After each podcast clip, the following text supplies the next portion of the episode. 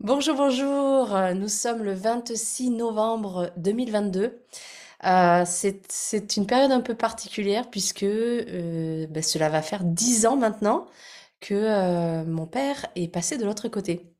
Et donc aujourd'hui, j'enregistre le chapitre 11 et le chapitre 12 de la partie 2. Et vous verrez pourquoi c'est significatif. Parce que le chapitre 11 euh, est en lien avec la période de août à octobre 2013 et le chapitre 12 est en lien avec la période de novembre 2013, soit un an après, euh, après son décès. Donc je trouvais que c'était assez euh, symbolique de, d'enregistrer le chapitre qui est en lien avec les un an, donc la fin du cycle de un an, le jour, enfin de deux, trois jours euh, après la fin des cycles de 10 ans. Voilà. Alors je, j'en dis pas plus pour l'instant. Je vous retrouve après le chapitre. Et donc on commence. Chapitre 11, août-octobre 2013. Tout est possible. Danser la vie et penser à lui. Vivre chaque instant, profiter des bons moments. Je me sentais bien dans mon corps, dans mon cœur. Je prenais beaucoup de plaisir à revoir mes amis d'Antibes, à discuter avec mes nouveaux copains du Cambodge et à accueillir mon frère en vacances. Je leur racontais petit à petit mon expérience, ma joie et mes chocs. En me mettant à trier les photos, les émotions ressortaient aussi intactes que pendant le voyage. Il s'y rajoutait une pointe de bien-être. Rien ne pouvait m'enlever cela. Alors je dansais, je dansais la vie. Comme pour me rappeler là-bas et pour reprendre doucement au travail, j'avais ramené avec moi une petite infection à l'œil droit. Alors que ma vision diminuait petit à petit, je me décidai à consulter. Je me rendais compte que je n'avais que deux yeux et qu'il fallait donc en conséquence en prendre soin. Le temps de soigner ce petit souvenir de l'aventure, j'étais déjà en route pour les Alpes avec mon frère.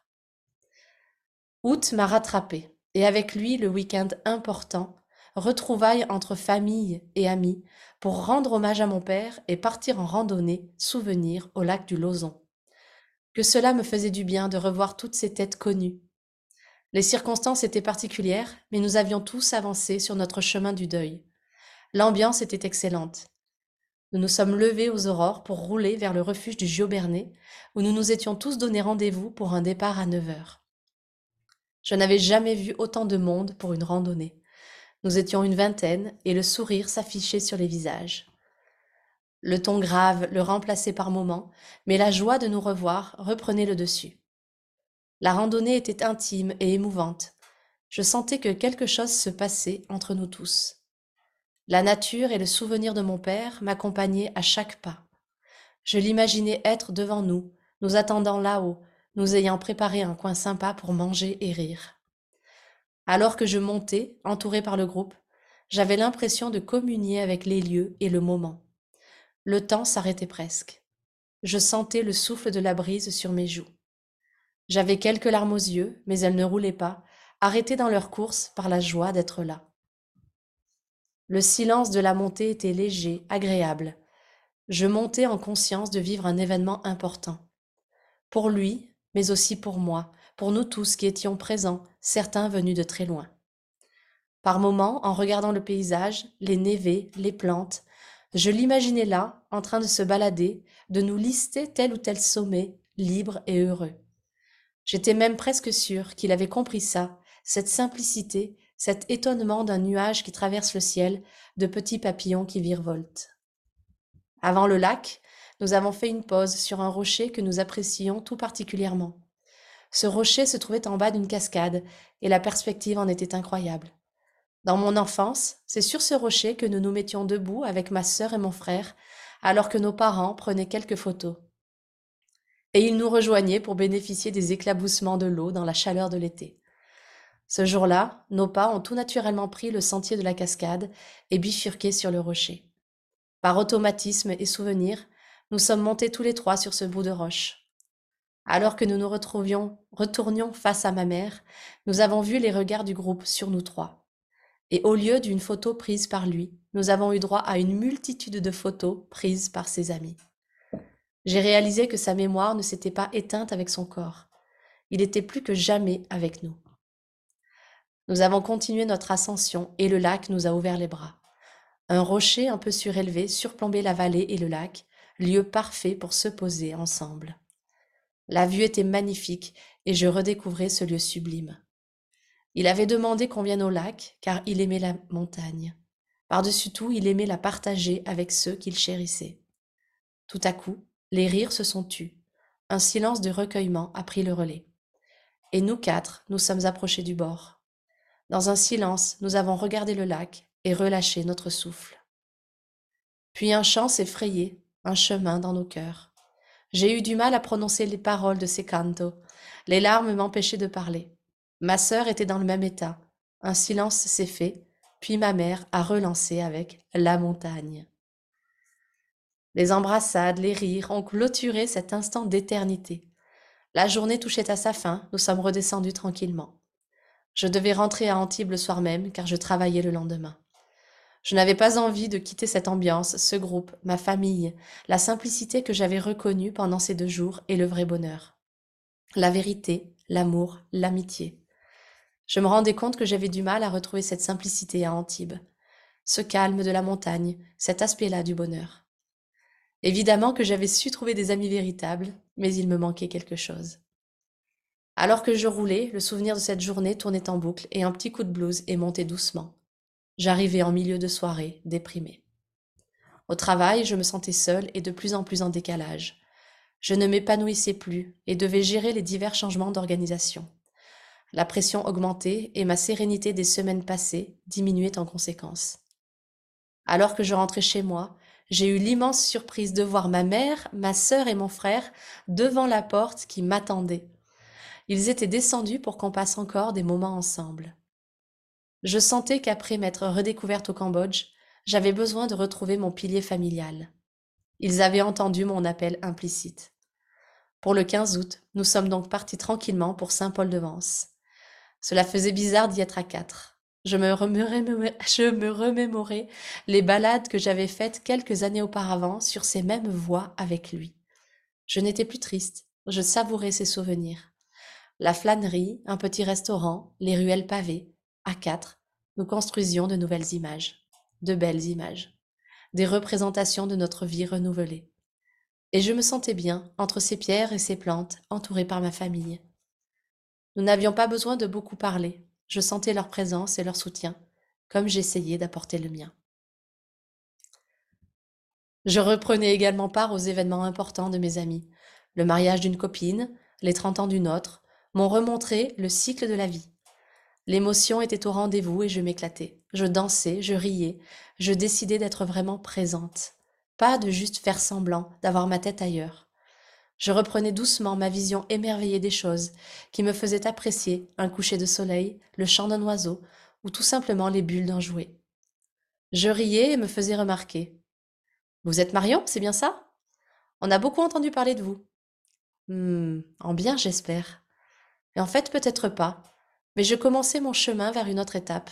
Être moi et ne pas me préoccuper du jugement des autres, ou ne plus vouloir être aimé par tous à tout prix. Juste être, entière, émerveillée heureuse. Je décidai aussi de me mettre en recherche active pour un appartement. J'étais enfin prête, dans mon esprit, à acheter un bien. J'avais fait la paix avec le fait que cela ne voulait pas nécessairement dire que j'étais enchaînée à Antibes et que je ne pourrais pas en partir le jour venu. Je n'avais jamais passé le pas jusqu'à présent, car un appartement signifiait engagement pour moi. Je sentais que le changement de ma vie était en cours. J'avais initié beaucoup de renouveau avec le voyage, et je savais que j'étais capable de beaucoup plus que ce que je me restreignais, par peur ou par confort. Un autre changement, les randonnées. Je me motivais de plus en plus le samedi ou dimanche matin pour parcourir cette belle région de la côte d'Azur et arpenter l'Estérel ou le Mercantour. Je me ressourçais au contact de la nature. Je prenais le temps de ne penser à rien, de juste avancer, observer, écouter, je retrouvais ce calme et cette beauté que j'avais appréciés au Lozon ou même au Cambodge. Au boulot, les coups durs et les problèmes opérationnels s'enchaînaient. Je restais après 22 heures ou me faisais appeler vers minuit. C'était comme si mon moi du travail, le miroir de mon passé, se détériorait au fur et à mesure que mon nouveau moi, mon moi qui avait fait la paix avec mes peurs et mon deuil, était en train de naître. Le travail était troublé alors que je n'avais jamais été aussi bien en dehors. Et puis, je préparais mes retrouvailles avec l'équipe du Cambodge et avais hâte d'y être. Je partais donc mi-septembre en train pour Paris. Ces retrouvailles se faisaient sous le signe de l'aventure. Pour la première fois de ma vie, je n'avais pas prévu où je dormirais le samedi soir. Je connaissais assez de monde à Paris pour trouver un coin au dernier moment, et je m'étais donc laissé vivre en dehors de mon schéma habituel de prévision de tout. Je décidai de faire de la place pour l'imprévu, pour les opportunités. Et je faisais rire ma sœur et mes meilleurs amis par la même occasion. J'étais motivée et en même temps j'avais un peu peur de les revoir. Je craignais de vivre un décalage trop grand avec ce que nous avions vécu. Avec la reprise de nos routines respectives et le retour dans nos habitudes, serions-nous toujours aussi unis et liés? Je rejoignais un des membres du Cambodge à Alfortville.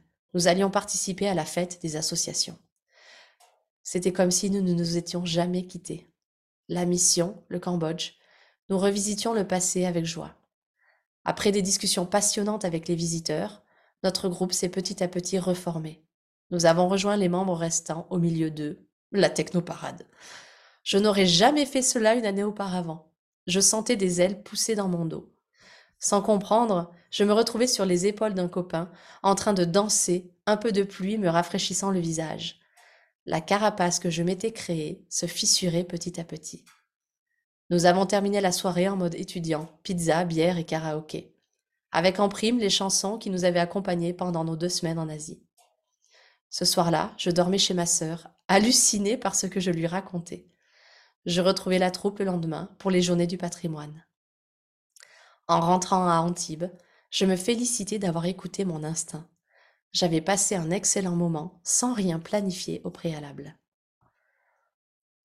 À mon retour au travail, on me proposait un nouveau poste. Un changement que je n'avais pas prévu, mais que j'attendais. Je n'arrivais pas à savoir d'où provenait mon mal-être professionnel.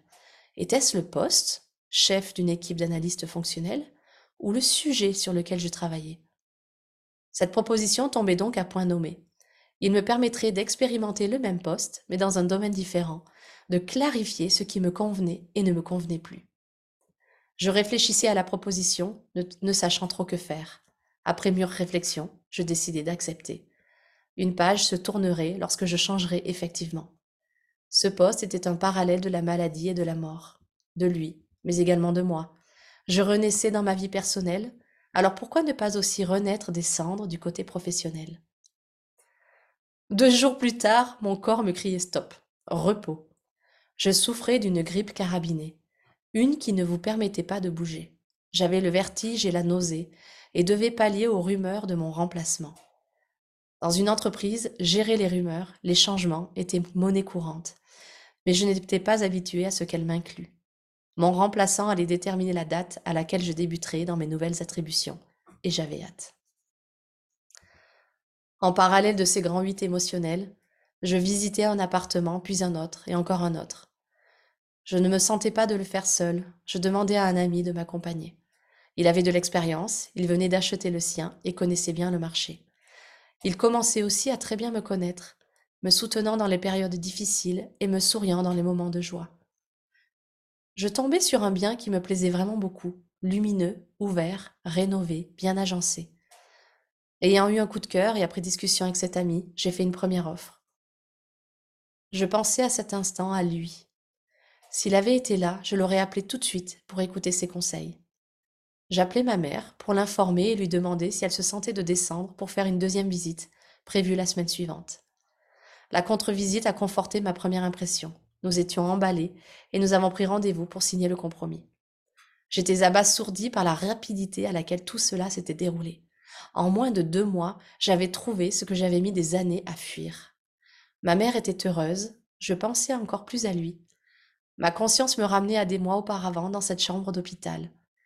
J'étais en train de réaliser une de ses dernières volontés me concernant, sa dernière volonté. Après ça, je ne pouvais qu'imaginer tout ce qu'il voyait et espérait pour moi. La signature du compromis, l'émotion, et le début du parcours du combattant, la recherche de prêt. Je fêtais cela avec des amis et du champagne. Toute occasion était propice à fêter la vie. Fin octobre, nous avons décidé de partir visiter Copenhague avec mon frère, ma sœur et une amie de ma sœur. Nous allions visiter la capitale du Danemark en vélo. Premier voyage entre nous depuis les événements. Les émotions étaient différentes, beaucoup plus sereines qu'en Écosse.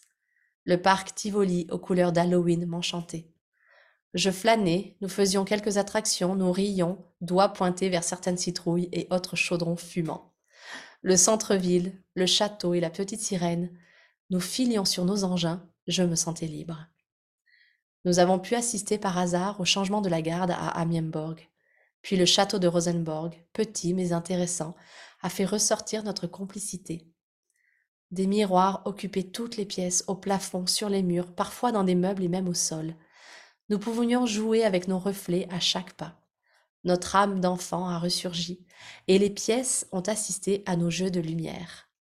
Dans le jardin botanique, nous avons exprimé notre étonnement, et les jeux ont repris de plus belle. En sautant le plus haut possible afin d'atteindre le ciel, je me sentais vivante. La brasserie Carlsberg, les dégustations, l'entente était parfaite. Je fêtais l'appartement avec eux autour d'un petit gâteau à la cannelle. Je leur racontais également mon départ imminent, dernier voyage professionnel de mon précédent poste avant le changement. Ce départ avait une signification très particulière. Ma sœur l'a compris quand je lui donnai la destination. Bangkok, du 10 au 16 novembre, soit un an au jour près après notre propre départ ajourné vers la Thaïlande. Et voilà la fin de ce chapitre 12. C'est un chapitre, euh, comme vous pouvez le voir, euh, qui, où il se passe beaucoup de choses, euh, où la, en fait, il, y a euh, donc août, septembre, octobre, il y a trois mois qui se, qui se passent dans, ce chapitre.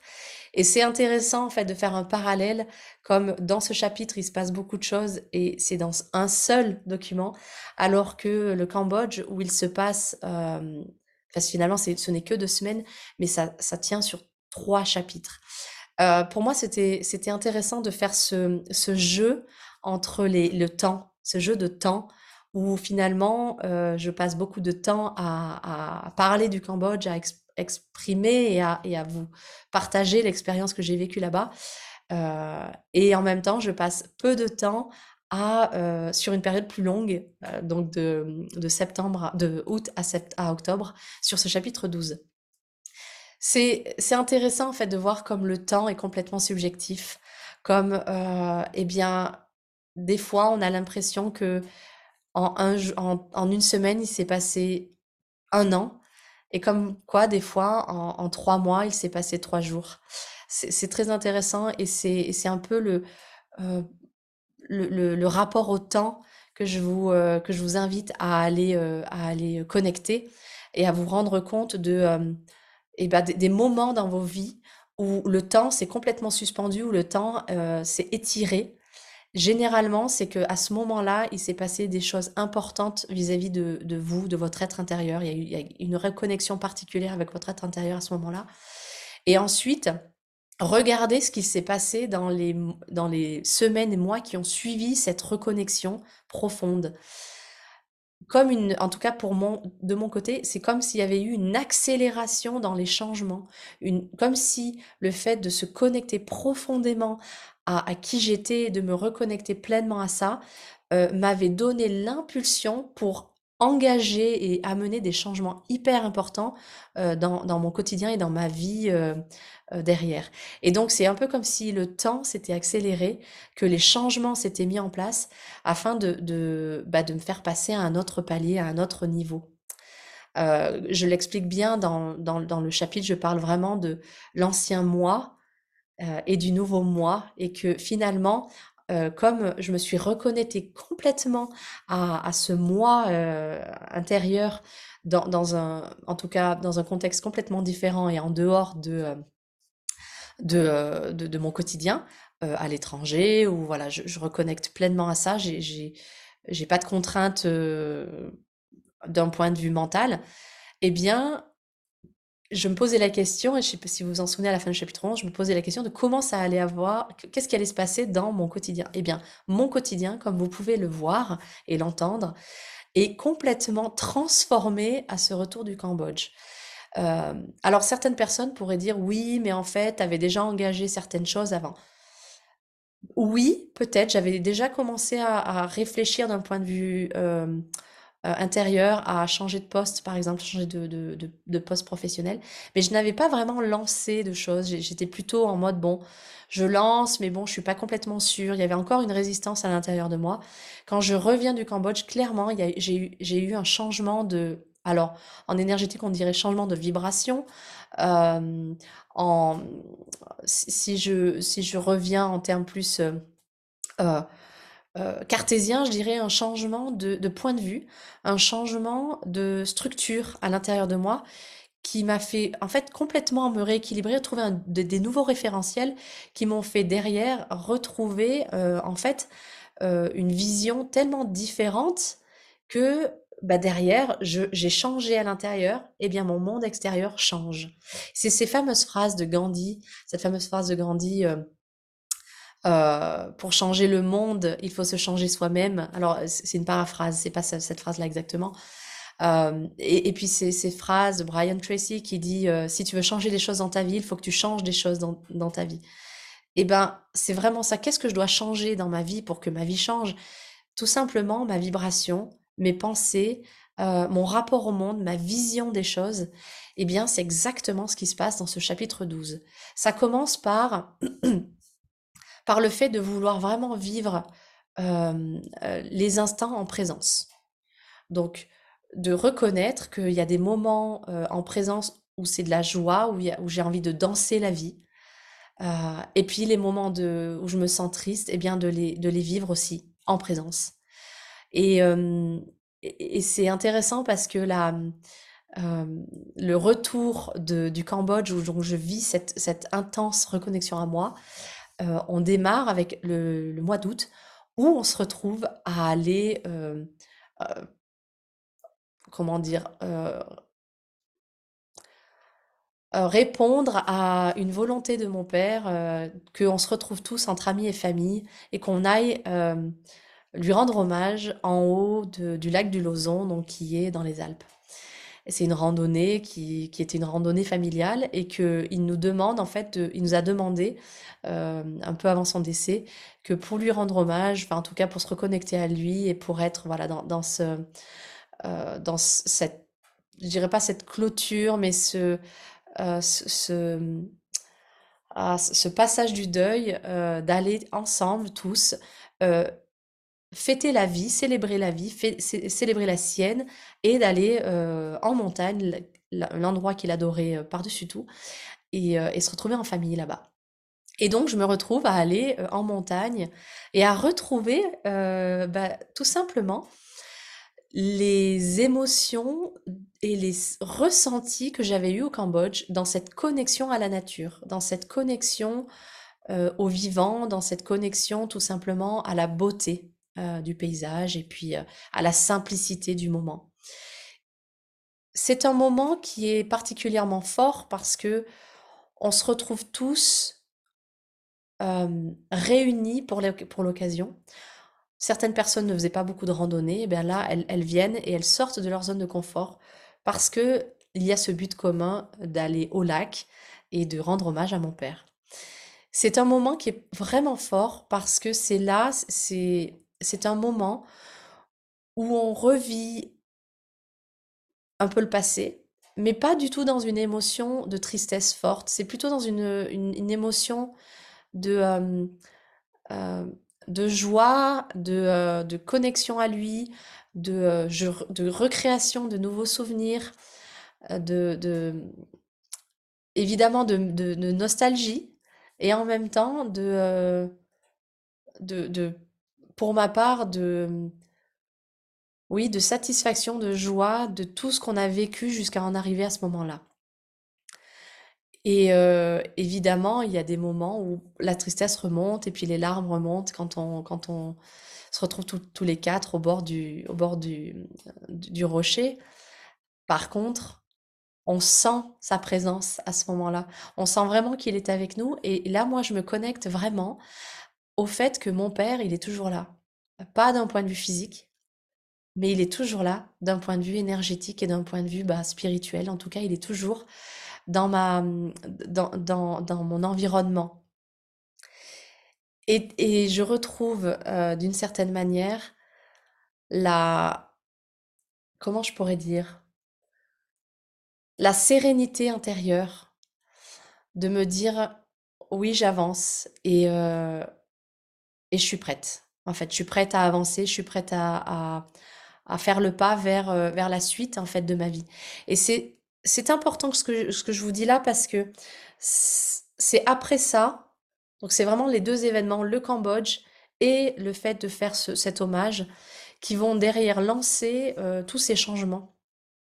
Tous ces grands, grands changements qui vont euh, non seulement toucher ma vie personnelle, mais également ma vie professionnelle.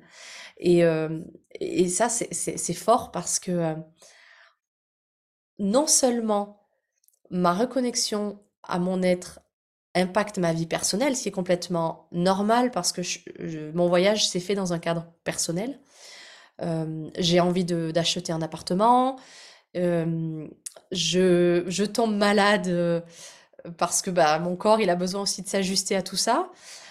Et je pars à Paris en mode, je ne prévois rien, je suis complètement dans, l'imprévisible, dans l'imprévu, ce qui est un, une manière complètement opposée de, ma façon de, me comporter euh, habituellement, c'est-à-dire de vraiment tout prévoir, etc. Là, je, je m'autorise en fait à vivre une expérience d'imprévu et de sortir totalement de ma zone de confort.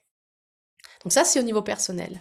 Au niveau professionnel, ma situation, en tout cas mon ressenti personnel se dégrade, je me sens de moins en moins bien et je me demande qu'est-ce qui, fait que je me sens si mal dans, ce, poste, dans là où je suis à ce moment-là? Et je n'en sais rien. Et ça, d'un point de vue euh, loi d'attraction, d'un point de vue euh, euh, création de nos rêves, c'est un point très important. C'est quand on, ne, quand on se sent mal, quand on, on ne sait pas, et que, qu'on a toutes ces émotions qui peuvent monter, c'est une invitation à clarifier ce qu'on veut. Alors là, je ne sais pas exactement ce que je veux. Eh bien, je sais que j'ai envie de changer quelque chose, en tout cas d'un point de vue professionnel. Je ne sais juste pas, est-ce que c'est mon poste, c'est-à-dire l'intitulé de mon, mon poste qui ne me convient plus, ou est-ce que c'est le domaine d'activité dans lequel je suis qui ne me convient plus? Quand on est face à ce genre de questionnement où je ne sais pas, etc., est-ce que c'est l'un, est-ce que c'est l'autre Je vous invite à changer l'un des paramètres. Changer l'un des paramètres et puis aller voir, expérimenter, tester, et vous vous rendrez compte si c'était ça qui euh, rendait l'inconfort ou qui faisait que ça on se sentait pas bien, ou si c'est tout simplement eh bien qu'il y a un plus gros changement qui est nécessaire. Et c'est exactement ce que j'ai fait. On me propose un poste euh, identique mais dans un domaine différent, dans la même boîte. Ce qui fait que d'un point de vue, vous savez, d'un point de vue de la peur, du fait du, changement, de sortir de sa zone de confort, je ne sors pas de ma zone de confort de manière brutale. J'ouvre ma zone de confort vers un, avec un inconfort supplémentaire qui est de changer de, de domaine d'activité. Donc, je ne connais pas ce domaine. Euh, les personnes qui y travaillent, je ne les connais pas. Donc, j'ai un nouveau réseau professionnel à créer. Par contre, je suis quand même dans une bulle de confort puisque le poste, c'est le même et l'entreprise, c'est la même. Donc, j'ai quand même euh, un confort dans cet inconfort.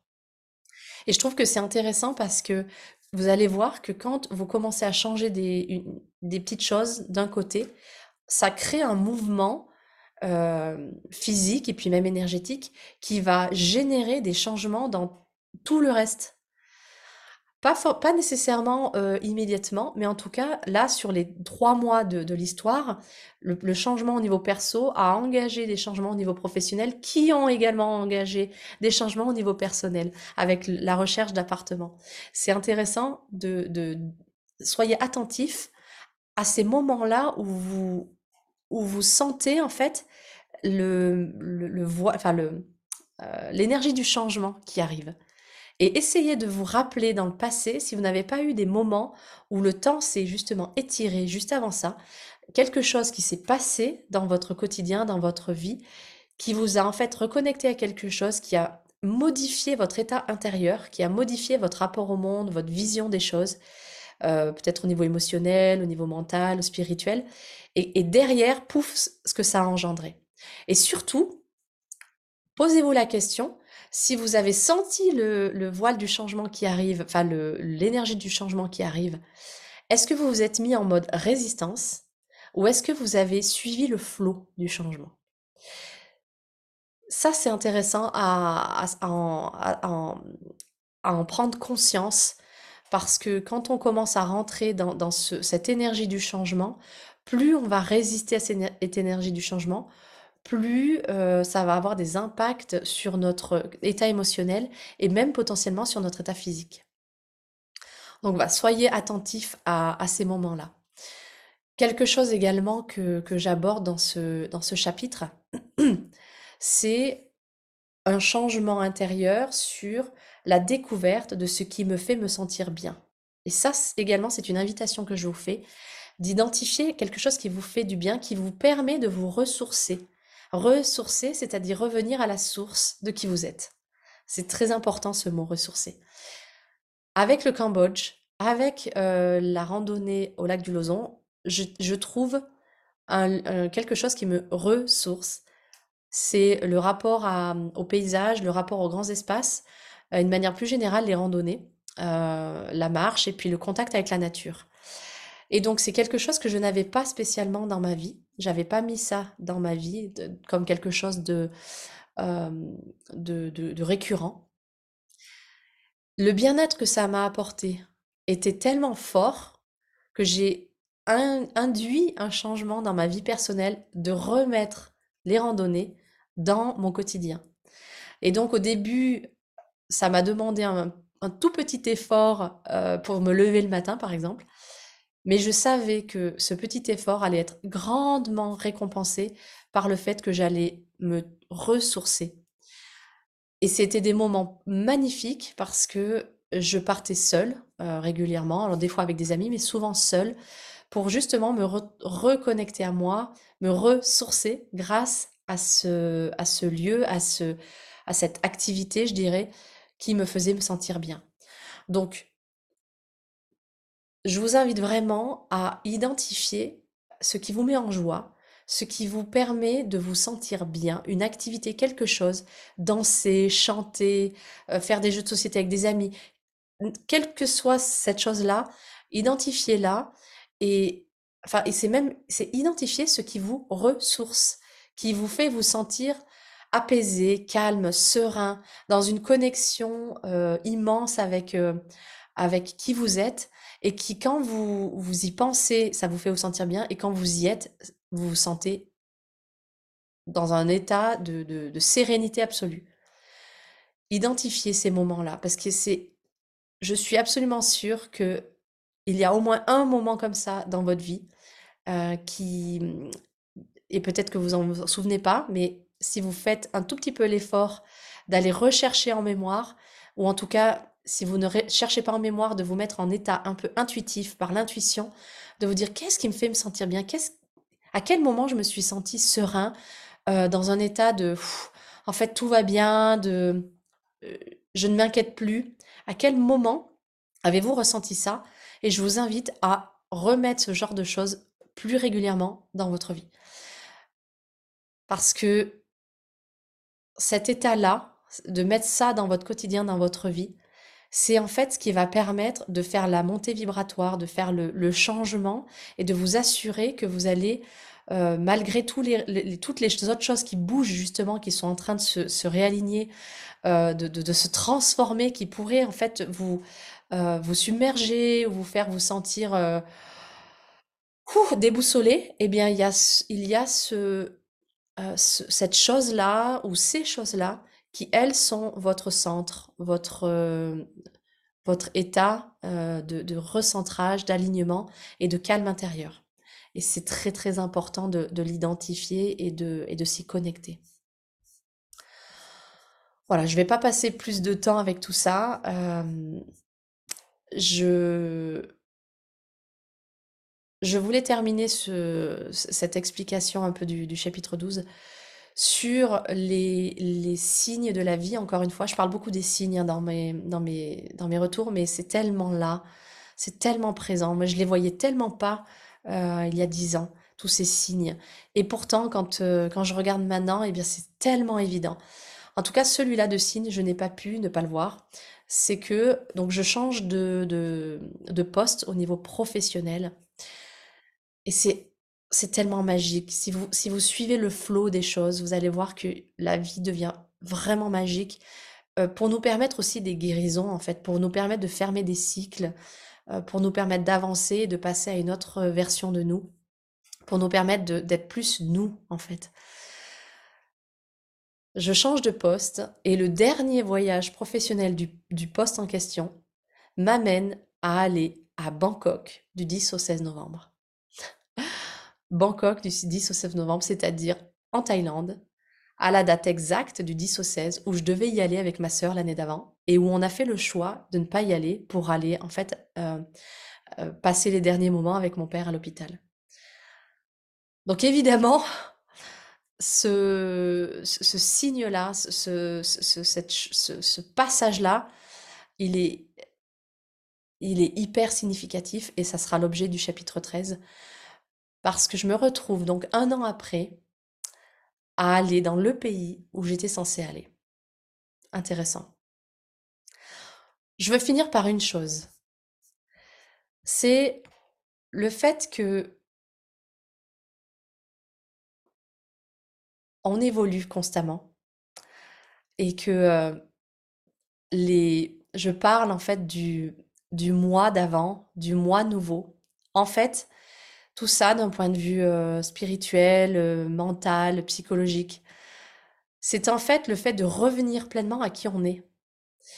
Parce qu'on s'est construit de manière euh, inconsciente par l'éducation, que ce soit l'éducation dans la famille ou l'éducation à l'école ou l'éducation par la société, que ce soit par les médias ou par les lectures qu'on a faites.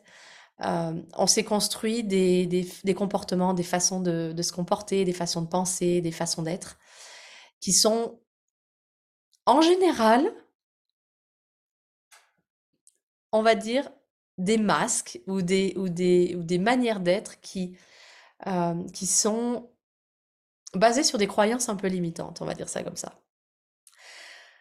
Et que finalement, tout le chemin que, que je vous propose et, dont je vous parle, c'est un chemin de retour à soi, au, vrai soi, au soi qui est euh, décorrélé de tous ces masques qu'on s'est mis, de toutes ces protections qu'on se met, de, euh, de toutes ces croyances inculquées, de, pour aller retrouver qui on est à l'intérieur, de quelles sont mes croyances soutenantes, qui, qui suis-je, qu'ai-je envie de faire, quel est le sens que je veux donner à ma vie.